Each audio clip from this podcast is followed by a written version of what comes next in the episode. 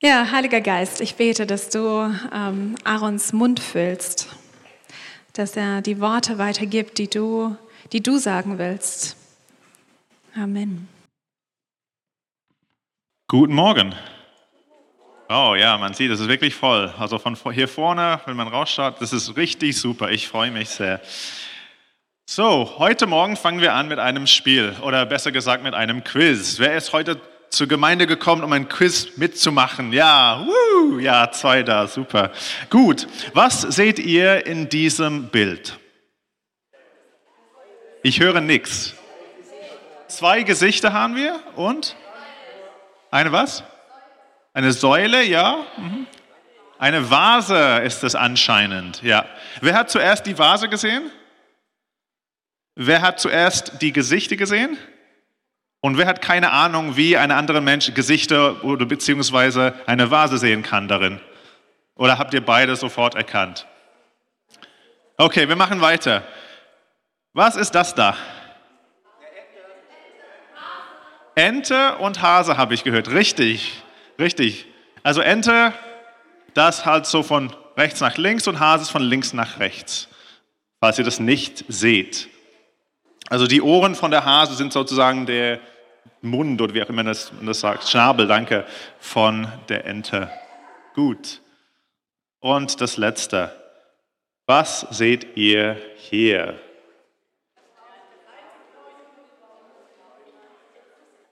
Das war irgendwie nicht so klar. Eine alte Frau habe ich gehört.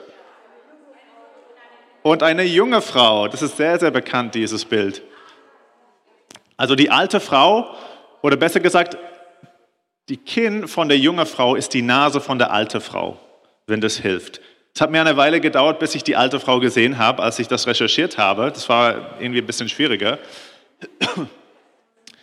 Ich liebe solche Bilder. Die sind zwei ähm, ähm, oder zwei Bilder. Was seht ihr Bilder? Und es ist richtig cool, weil es gibt immer mehrere Möglichkeiten. In einige Bilder gibt es zwei oder drei Möglichkeiten, vier sogar. Und ich finde es super. Ich finde es super, weil wenn ich die Bibel lese, erlebe ich das manchmal so. Manchmal, wenn ich eine Bibelstelle lese, sehe ich sowohl eine junge Frau als auch eine alte Frau. Vor allem im Alten Testament. Und im Alten Testament sehr, gibt es sehr viele Dinge, die für uns vielleicht heutzutage nicht wirklich so relevant scheinen oder vielleicht schwer zu verstehen sind.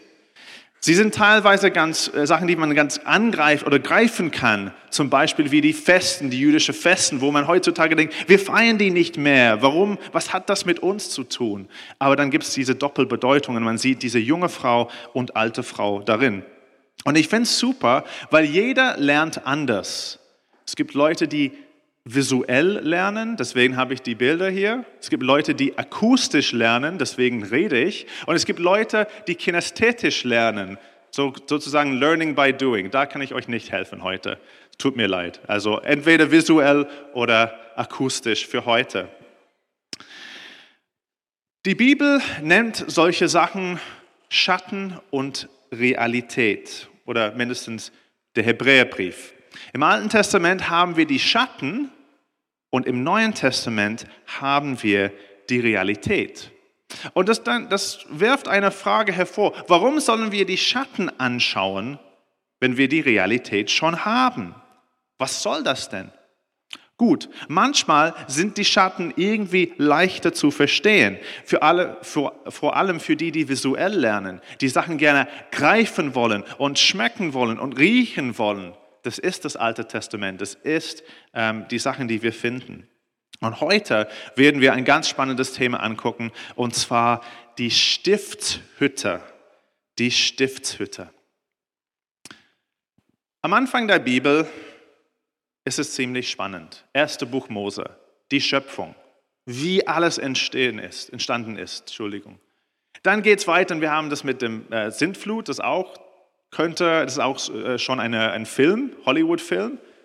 Es geht auch weiter. Es gibt Hollywood-Filme für fast alles in der, in der ähm, ersten Buch Mose. Wir haben auch die Josef-Geschichte ähm, am Ende. Dann kommen wir zum zweiten Buch Mose. Das ist auch richtig spannend mit dem Auszug aus Ägypten. Auch ein richtig tolles, äh, richtig tolles Material für einen Hollywood-Film. Na, die Plagen und so weiter und so fort. Äh, heutzutage, wenn sie das neu machen würden, werden die visuelle Grafiken auf dem Leinwand richtig, richtig toll, denke ich. Und dann kommt man zum Ende vom zweiten Buch Mose.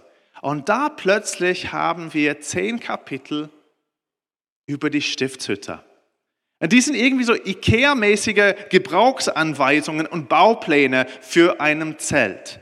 Und da denkt man, was ist da los? Was soll das? Warum soll ich diese Sachen lesen? Ich übrigens äh, lese immer die Gebrauchsanweisung, bevor ich anfange beim ähm, ähm, Möbel zusammenbauen. Äh, andere Leute nicht. Deswegen scheinen meine Möbel normalerweise mehr oder weniger so wie im Bild, bei anderen Leuten eher nicht. Also die Gebrauchsanweisung. Zehn Kapitel über die Stiftshütte, diese Zelt, wo wir mit Gott äh, Begegnung haben sollten. Warum zehn Kapitel? Nur zum Vergleich, für die Schöpfung, wie, wir alle, wie alles entstanden ist, haben wir zwei Kapitel. Ich habe eine verrückte Behauptung zu machen. Ich glaube, wir haben zehn Kapitel über die Stiftshütte, weil die Stiftshütte wichtiger ist als die Schöpfung. Kommt ihr mit? Ja, im Moment nicht. Na was? Die Stiftshütte, ein Zelt ist wichtiger als die Schöpfung. Es ist wichtiger als die Schöpfung, denn die Stiftshütte ist Gottes Bauplan der Erlösung.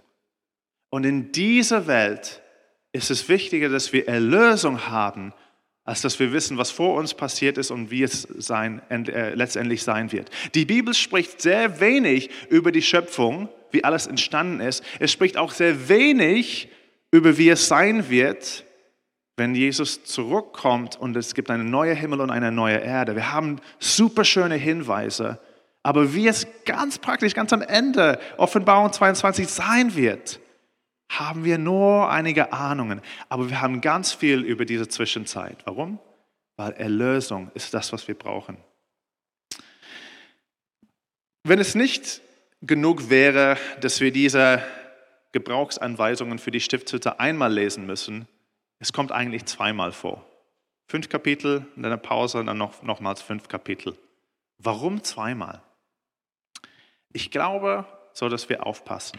Wenn Gott etwas einmal sagt, sollen wir sowieso aufpassen, ist klar. Aber wenn er etwas zweimal sagt, dann sollen die Klingel gehen in unserem Kopf.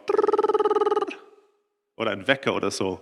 Pass auf, was möchte Gott zu uns sagen? Das werden wir hoffentlich heute herausfinden. Da ist eine Nachmachung von der Stiftshütte. Es, äh, es, steht tatsächlich in Israel im Timner Park. Man kann das besuchen gehen. Ich war noch nicht dort, aber ich habe richtig Gutes davon gehört. Man kann äh, die Stiftshütte äh, besuchen und dann einfach so einem Spaziergehen, äh, Spaziergang gehen kann. Und das werden wir halt heute virtuell machen. Wir sind ja nicht da, wir sind hier in der BK. Aber ich hoffe, dass ihr einfach diese Erlösung seht durch diese Stiftshütte, wenn wir auf diese Reise machen. Aber bevor wir hineintreten, müssen wir zuerst einen Überblick haben. Es ist sehr wichtig für Gott, dass diese Stiftshütte gebaut wurde. Und zwar nicht nur wie Mose das wollte, also mit vielleicht hier so äh, solche Tapete und da vielleicht ein Sessel oder so. Nein, Gott hat sehr, sehr wichtige Anweisungen gegeben. Und achtmal in der Bibel lernen wir, alles soll nach dem Plan verlaufen, was Gott Mose gezeigt hat. Es kommt immer wieder vor, immer wieder dieser Satz. Nach dem Plan, wie du es auf dem Berg gesehen hast, sollst du es bauen. Also wir lernen vom Anfang an, das ist von, das kommt von Gott. Und das Wort für nach dem Plan ist eigentlich ähm, wie ein Bauplan oder sogar wie ein Modell. Also Mose hat ein Modell von der Stiftshütte, einen Bauplan damals gesehen und deswegen konnte er das dann kopieren und machen. Das ist übrigens der Titel von einem Buch, ich sehr, äh, den ich sehr, das ich sehr empfehle. Äh, natürlich leider auf Englisch, ähm, aber ich habe viele Einsichten von diesem Buch für heute genommen. Also wer Interesse daran hat, Made According to Pattern, so nach dem Plan gemacht von G.W. Slemming. Ich lasse es mal auf dem Leinwand. Warum? Warum hat Gott immer wieder gesagt, du musst es genauso machen, wie ich dich das gezeigt habe? Nun, es zeigt mir Folgendes. Zuerst, die Stiftshütte ist der Bauplan von Gottes Erlösung. Es ist nicht etwas, was wir oder was Mose damals erfunden hat. Und das zeigt mich, dass wir unsere Erlösung nicht selber haben können. Wir können es nicht selber erfinden. Wir können die Bedingungen nicht selber aussuchen. Ich werde gerettet, wenn ich XYZ mache. Andere Religionen haben das gemacht und normalerweise die Gründe von dieser, diesen Religionen haben dann gesagt, okay, um Erlösung zu haben, brauchen wir XYZ. Gott sagt hier, nein, nein, nein, nein, nein, Leute, ich zeige euch, wie es geht. Die Tatsache, dass es ein Modell ist, das zeigt mir auch, dass es ein Bild für etwas Größeres ist. Es ist nicht nur ein Zelt mit lauter verschiedener Gegenstände oder Möbelstücke drinnen. Es ist alles ein Bild für was Größeres, für die Erlösung. Und es zeigt mich auch, dass es eine Stiftshütte oder Tempel im Himmel gibt. Und das ist übrigens die rabbinische Auslegung, warum es zweimal vorkommt, diese, warum diese Gebrauchsanweisung zweimal vorkommt. Einmal spricht, äh, spricht Gott über die himmlische Stiftshütte und einmal spricht er über die irdische. Und das Neue Testament stimmt damit überein wenn ich zum richtigen Vers komme. Genau. Denn nicht in ein mit Händen gemachtes Heiligtum, in eine Nachbildung des Wahrhaftigen, des Wahrhaftigen, ist der Christus eingegangen, sondern in den Himmel selbst, um jetzt für uns vor dem Angesicht Gottes zu erscheinen. Und es ist meine Behauptung, dass von der Stiftshütte können wir lernen, wer Gott ist, was für ein Gott er ist, was er von uns will und wie wir Gemeinschaft mit ihm haben können. Bevor wir ähm, zu einem unserer Rundgang äh, gehen, nur eine Frage. Wie viel war es wert? Also umgerechnet für heute im heutigen Wechselkurs für in Euro, wie viel hat es damals gekostet, um das Ganze zu machen? Wie, wie viel war es wert? Was, was schätzt ihr? Jemand noch wach? Ja, nicht schlecht. Hey, sehr gut. 15 bis 20 Millionen Euro. Huhuhu. Ja, also wenn man denkt, dass heutzutage die Präsidenten und so wohnen in äh, ähm, Villas und alles Mögliche. Gott hat damals äh, in einem Zelt gewohnt und dieser Zelt hat damals ca. 15 bis 20 Millionen Euro gekostet. Äh, ja, gekostet.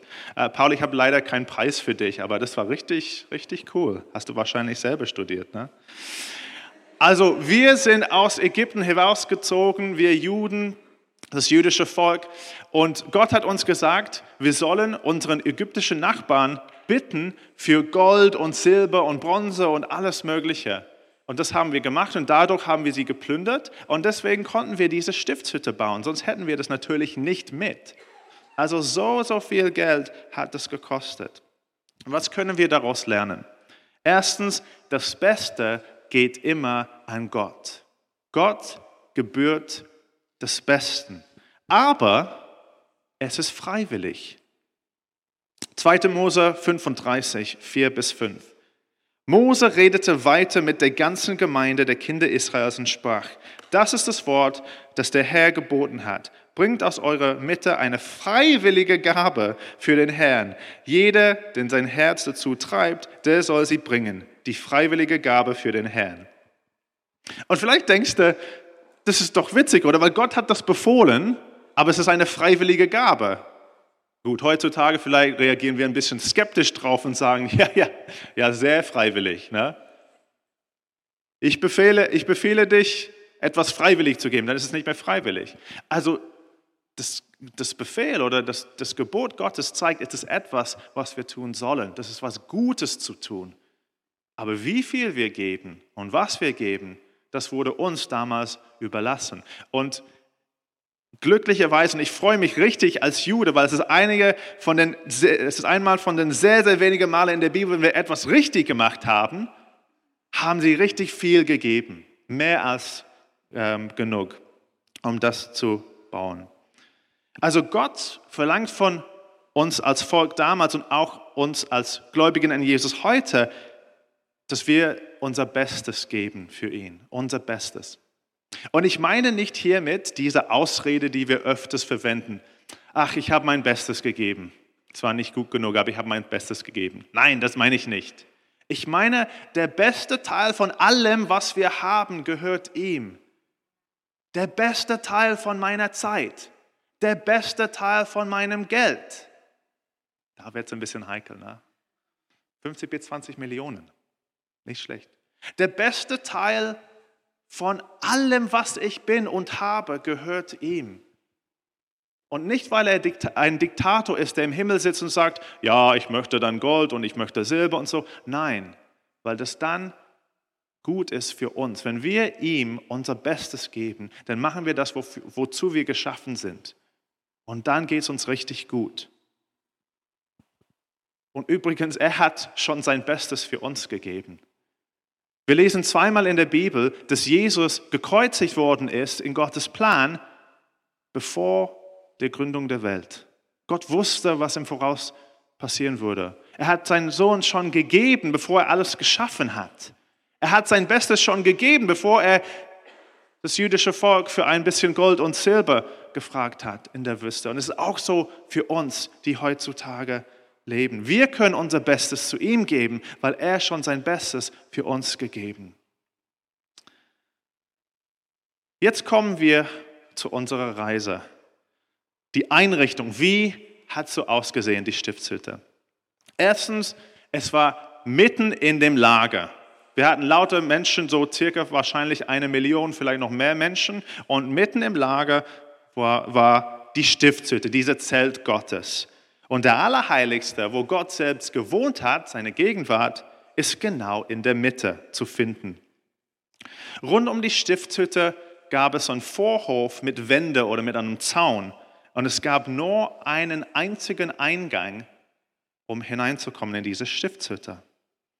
Was lernen wir aus diesen Fakten? Gott ist das Wichtigste in unserem Leben. Er gehört im Zentrum, nicht am Rand, Manchmal ist es so bei mir, er fängt an im Zentrum von meinem Leben, aber langsam aber sicher bringe ich ihn auf der Seite und ich gehe dann wieder ins Zentrum.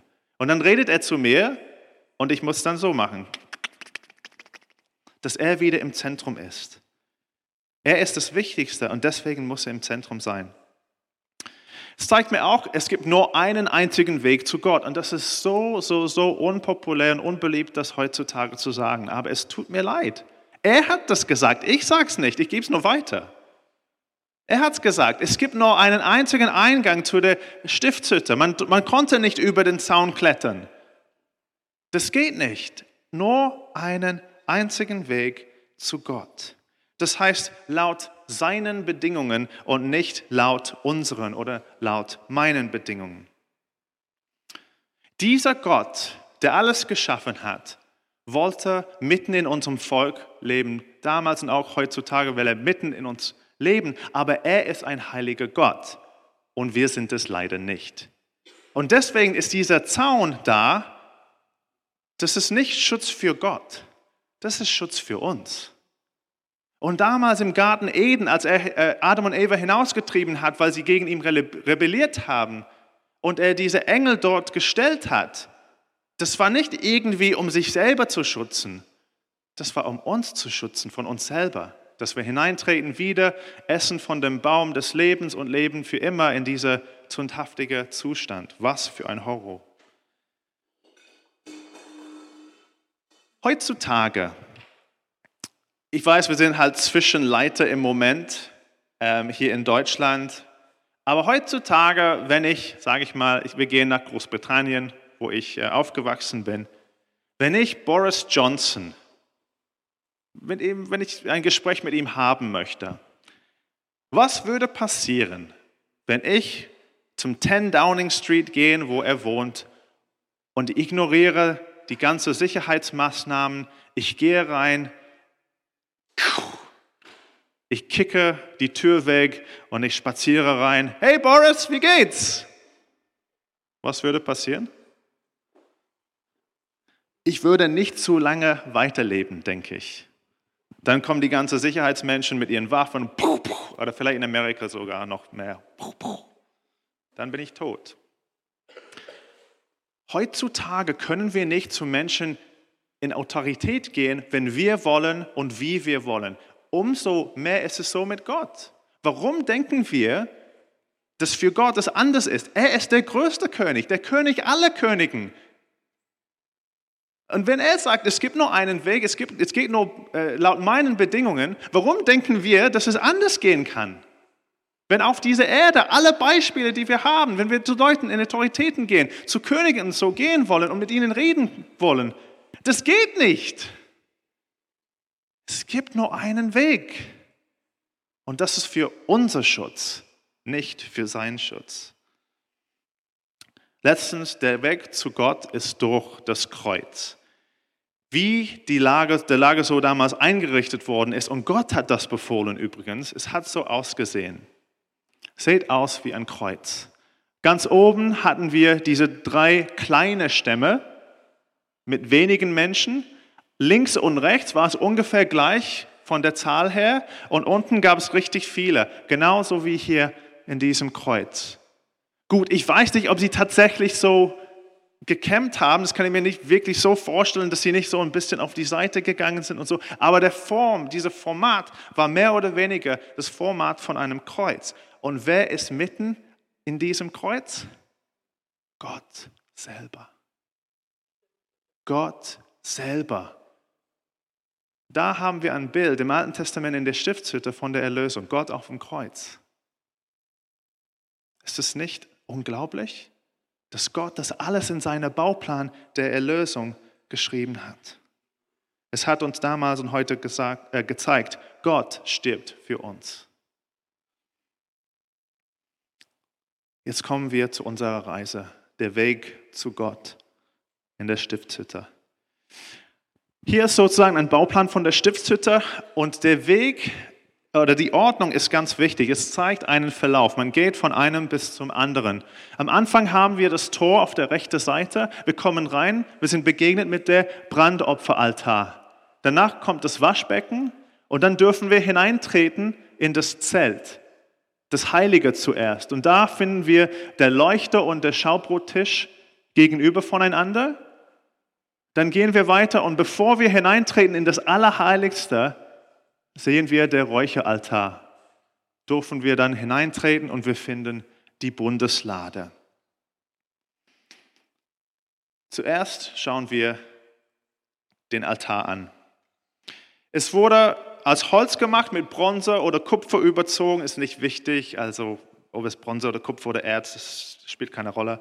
Es gab Bronzeutensilien dazu. Man durfte es nicht anfassen. Es war eine heilige Sache. Es wurde mit Stangen transportiert, die in Ringen hineingesetzt worden sind, wie man auf dem Bildschirm sieht. An die vier Ecken, an den Seiten, gab es vier Hörner. Was zeigt es uns? Erstens Bronze oder Kupfer. Das ist ein Symbol in der Bibel für etwas Hartes. Ein Symbol für Krieg und Sklaverei, weil es ein hartes Metall ist. Und das zeigt mich, dass wir, dass wir Sklaven der Sünde sind. Wir sind außerhalb von Gottes Gegenwart.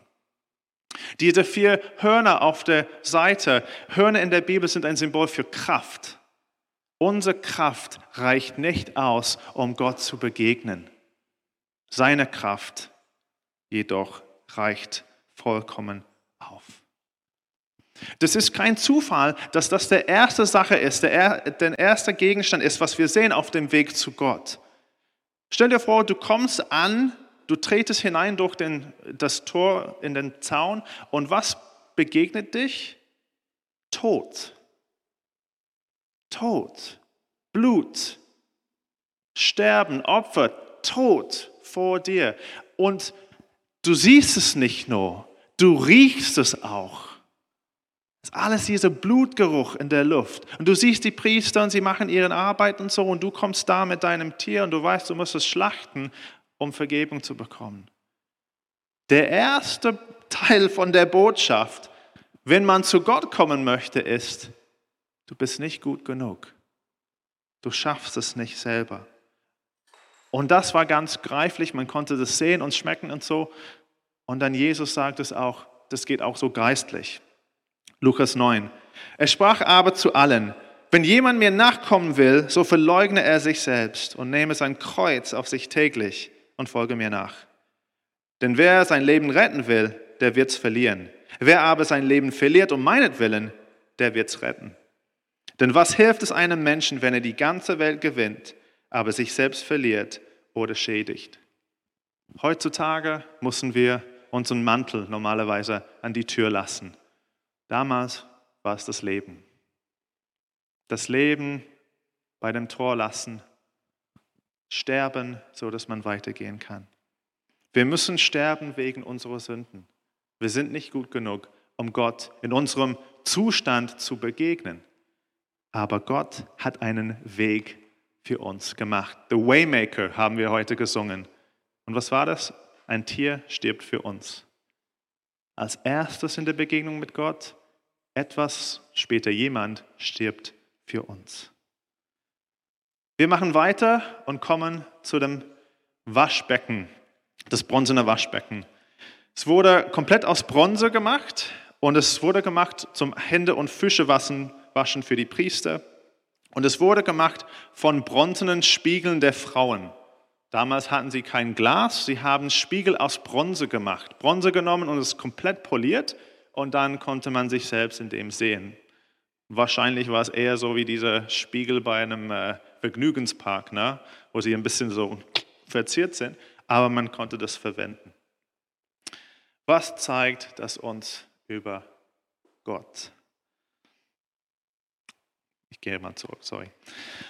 Ähm, zuerst musste man bei dem bronzenen Altar ein Opfer geben. Man wurde zuerst durch Opfer gerettet, man wurde sozusagen gerechtfertigt, aber danach muss man geheiligt werden, man muss gereinigt werden.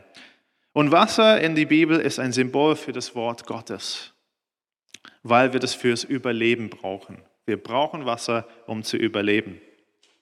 Und in Epheser 5 in, anderen, in einem anderen Kontext, aber es ist immer noch wichtig, lesen wir Folgendes. Ihr Männer liebt eure Frauen, gleich wie auch der Christus die Gemeinde geliebt hat und sich selbst für, die, für sie hingegeben hat, damit er sie heilige, nachdem er sie gereinigt hat, durch das Wasserbad im Wort. Wasser und Wort verbunden. Es war auch im Judentum ein Symbol für Freude. Man konnte Freude haben, man wurde errettet durch den Altar sozusagen und man wurde dann durch das Wasser, das Wort Gottes, geheiligt und gereinigt, dann konnte man Freude haben. Was ist natürlich auch ein Symbol für ähm, Taufe und für den Heiligen Geist. Ich finde es wichtig ähm, und auch witzig, dass diese bronzene Waschbecken aus den Spiegeln der Frauen gemacht wurde. Vielleicht gibt es kein Symbol darin, aber für mich ist die Symbol, dass es wichtiger ist, wie wir innerlich ausschauen, als wie wir äußerlich ausschauen. Wir gehen weiter und wir kommen zum Leuchter, zu der Menorah. Das ist das Einzige jetzt, was nicht überzogen wird, außer diese bronzene Waschbecken. Das ist übrigens ein Beispiel ähm, gemacht für den neuen Tempel, falls es jemals gebaut wird. Es ist in äh, Jerusalem zu finden, man kann es tatsächlich anschauen, steht hinter ähm, Panzerglas. Und es ist aus reinem Gold, komplett reinem Gold. Wir haben übrigens eine billige Kopie hier in der BK, das kann ich sagen, wir haben nicht 15 bis 20 Millionen Euro zur Verfügung. Ähm, aber es ist ähnlich, also sieht ähnlich aus. Äh, und Licht wurde jeden Abend gezündet. Und es hat jeden Abend, auch im Schabbat, wo es eigentlich illegal war, laut Gottes Verordnung, ähm, äh, Feuer zu machen, wurde es angezündet. Also es, es hat jeden Abend äh, gebrannt. Was zeigt es uns? In, die Bibel, in der Bibel ist Licht immer ein Symbol für Gott, für Gott selbst, wer er ist. Und wir sehen das in Johannes, äh, im Johannesevangelium und auch in seinen Briefen, es kommt immer wieder vor, aber auch im zweiten Buch Mose mit dieser Feuersäule. Die Menorah oder der, der, Leuchter ist ein Symbol im Judentum für den Messias. Und im Judentum, die Rabbiner sagen, wann der Leuchter angezündet wird, dann ist der Messias gegenwärtig. Finde ich sehr schön, dass wir vielleicht auch unbewusst jeden Sonntag den Leuchter ähm, an, äh, einschalten. Also, die goldene Lampe oder Leuchter ist ein Symbol für Jesus, für den Messias, das Licht der Welt. Und ich sehe hierin ein wirklich schönes Bild, weil er sagt zu uns, ich bin der Licht der Welt, aber später sagt er auch, ihr seid das Licht der Welt. Und die Diener damals im Tempel, die Priester, sie konnten ihre Arbeit machen, weil sie das Licht gesehen haben. Außerdem gab es kein Licht in der, in der Stiftshütte, nur dieser Licht. Also wir machen unsere Sachen jetzt heutzutage. Wir sind das Licht der Welt, weil Jesus das Licht der Welt ist. Er ist die Sonne, wir sind der Mond. Wir haben kein Licht in uns selber, er gibt uns Licht. Er gibt uns Licht in unsere Dunkelheit. Es war ein ewiges Licht, sozusagen jeden Abend brannte es, um uns Licht zu geben. Wir lesen im 1. Johannes, das ist die Botschaft, die wir von ihm gehört haben und euch verkündigen, dass Gott Licht ist und in ihm gar keine Finsternis ist. Wenn wir sagen, dass wir Gemeinschaft mit ihm haben und doch in der Finsternis wandeln, so lügen wir und tun nicht die Wahrheit. Wenn wir aber im Licht wandeln, wie, er im Licht ist, so haben wir Gemeinschaft miteinander das Blut Jesu Christi, seines Sohnes, reinigt uns von aller Sünde. Halleluja. Wir gehen weiter. Wir kommen gegenüber übrigens von dem, äh, von dem Menorah, von dem Leuchter, ist der Schaubrottisch. Wir sind jetzt in der heilige Ort. Nicht der allerheiligste, sondern in der heilige. Und ihr merkt, jetzt ist alles Gold. Draußen war dieses Gericht, draußen war Sklaverei und Härte. Jetzt sind wir hineingetreten und jetzt ist alles Gold. Der Schaubrottisch wurde aus Holz gemacht, überzogen mit Gold und neues Brot wurde täglich zwölf Stück auf dem, äh, auf den Tisch gelegt und es wurde dann für die Priester. Es gab übrigens auch die Gefäße für Trankopfer, so wie Wein, das wurde auch auf den Tisch gelegt, so wie im Bild. Was zeigt das uns? Wortwörtlich heißt das Brot da auf dem Tisch Gesichtsbrot. Heutzutage haben wir das Gesichtsbuch, das ist was anderes, Facebook. Ähm, damals hatten wir Gesichtsbrot, das Brot Gottes Gesichtes. Mit anderen Worten, das Brot von seiner Gegenwart. In der Bibel ist Brot ein Symbol wieder für Gottes Wort. 5. Mose, Kapitel 8. Und Gott demütigte dich und ließ dich hungern und speiste dich mit dem Manna, das weder du noch deine Väter gekannt hatten, um dich erkennen zu lassen, dass der Mensch nicht vom Brot allein lebt, sondern dass er von all dem lebt, was aus dem Mund des Herrn hervorgeht. Das Brot auf diesem Tisch war ein Bild für das ultimative Brot. Johannes 6.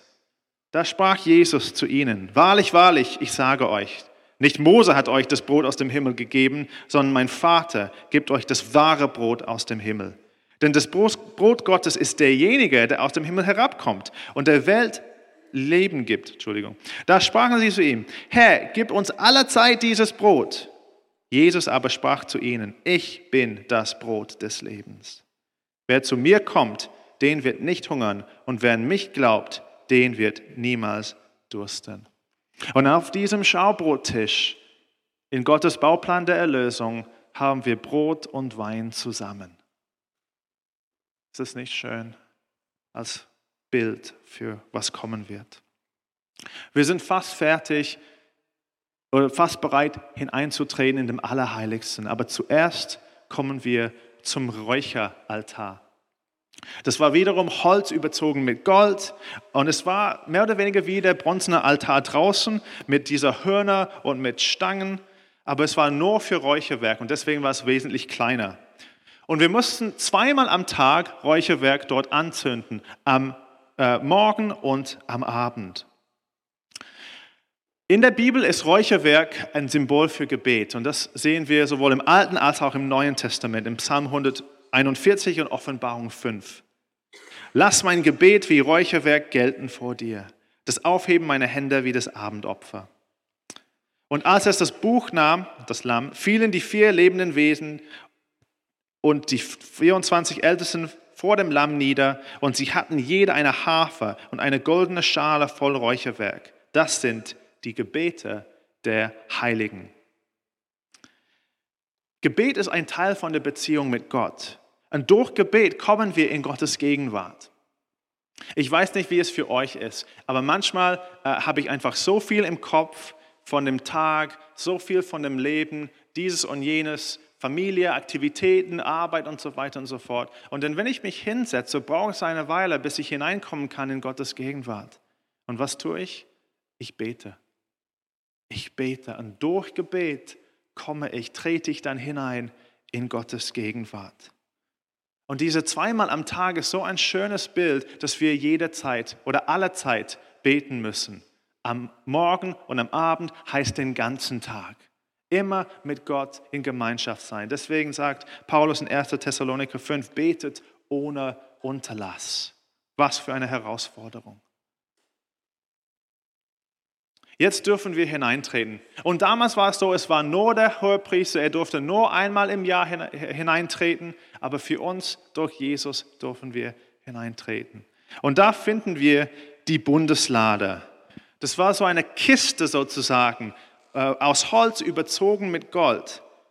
Und äh, drinnen gab es die zehn Geboten, es gab eine, eine Dose sozusagen mit Manna drinnen, dieses himmlisches Brot und Aarons Stab, der damals als lauter Leiter rebelliert haben gegen Gott. Gott hat gesagt, ja, ihr sollt alle einen Stab nehmen, euren Namen draufschreiben und ähm, ich werde dann auswählen, wer Leiter sein oder wer hoher Priester sein soll. Und Aarons Stab hat dann ähm, geblüht und auch Frucht gegeben wo, auf wundersamen Arten und Weisen. Und das wurde auch äh, hinein platziert. Oben, und das sehen wir ganz gut in diesem äh, Bild, gab es die, so, der Deckel von dieser Kiste und das heißt Sühnedeckel. Das ist die beste Übersetzung, die ich auf Deutsch gefunden habe. Denn das hebräische Wort Kaporet bedeutet eigentlich nur eine Deckel. Eine Deckel. Und die Idee dahinter ist, dass die Sünder zugedeckt worden sind. Denn das Wort für Versöhnung auf Hebräisch ist Kippo, Kapara. Es kommt von dem gleichen Wort. Mit anderen Worten, unsere Söhne, unsere Sünden, Entschuldigung, sind zugedeckt. Man sieht sie nicht mehr, sie sind zugedeckt. Wir haben diese zwei Engel, die Cherubim, als Warnung, als Gottes Leibwächter, aber nicht wegen ihm, sondern wegen uns. Und Gott sagt über diese Sühnedeckel, dort will ich mit dir zusammenkommen. Mitten im Lager, mitten im Kreuz. Dort, wo das Blut gesprengt werden muss von dem Opfer, dort werde ich mit dir zusammenkommen. Und wir lernen, dass dort, wo, Gottes, wo Gott ist, ist Vergebung der Sünde. Gott ist mit dem Blut von dem Opfer von unseren Sünden sozusagen besprengt worden. Denn das zeigt, dass wo er ist, ist Vergebung. Warum die zehn Geboten? Warum das Manna? Warum Aarons Stab? Für mich, es zeigt, dass Gott ein gerechter Gott ist. Deswegen die zehn Geboten. Aber die zehn Geboten waren auch äh, ähm, äh, das Versprechen für den Vertrag, für, den, für das Bund, das er gemacht hat mit uns. Gott hält sein Versprechen. Deswegen ist es da in der Bundeslade. Immer, wo er ist. Das Manna zeigt mich, dass Gott ein Gott ist, der für uns sorgt. Er ist barmherzig wie ein Vater. Auch wenn wir für uns nicht selber sorgen können, sorgt er für uns. Und Aarons Stab, Gott ist ein Gott, der uns auserwählt hat. Genauso wie er damals Aaron auserwählt hat. Warum? Aus Liebe. Der ist ein Gott, der alles tun kann. Ihr seid ganz tapfer gewesen. Wir sind ganz schnell durch die Stiftshütte gegangen. Vielleicht für euch war es nicht so schnell, aber es ist, wir sind ganz schnell durch die Stiftshütte gegangen. Alles, was wir über Gott wissen müssen, finden wir in der Stiftshütte. Und auch damals fanden wir in der Stiftshütte Gottes Bauplan der Erlösung. Gott will mit uns wohnen. Gott ist heilig und gerecht, aber wir sind es nicht. Er will das Beste von uns und er gibt uns sein Bestes, nämlich sich selber. Wir kommen zu ihm laut seinen Bedingungen. Durch Tod, Sterben, Blut. Wir müssen gewaschen werden durch sein Wort. Wir kommen durch Gebet und wir kommen durch den einzigen Weg, Jesus, der Messias. Und wenn wir zu ihm kommen, dann vergibt er uns und wir dürfen Gemeinschaft mit ihm haben. Am Schluss möchte ich die Frage stellen, was hat das mit uns zu tun? Gut, im Laufe unserer Rundgang haben wir einige Sachen gelernt, aber um es zusammenzufassen, wiederum, Gott will unser Bestes. Und nicht, dass wir irgendwie versuchen es und schaffen es nicht. Gott will unser Bestes. Und hier beim zweiten Punkt, wenn ihr alles anderes vergesst von dem heutigen Morgen, dann bitte vergesst dieses nicht.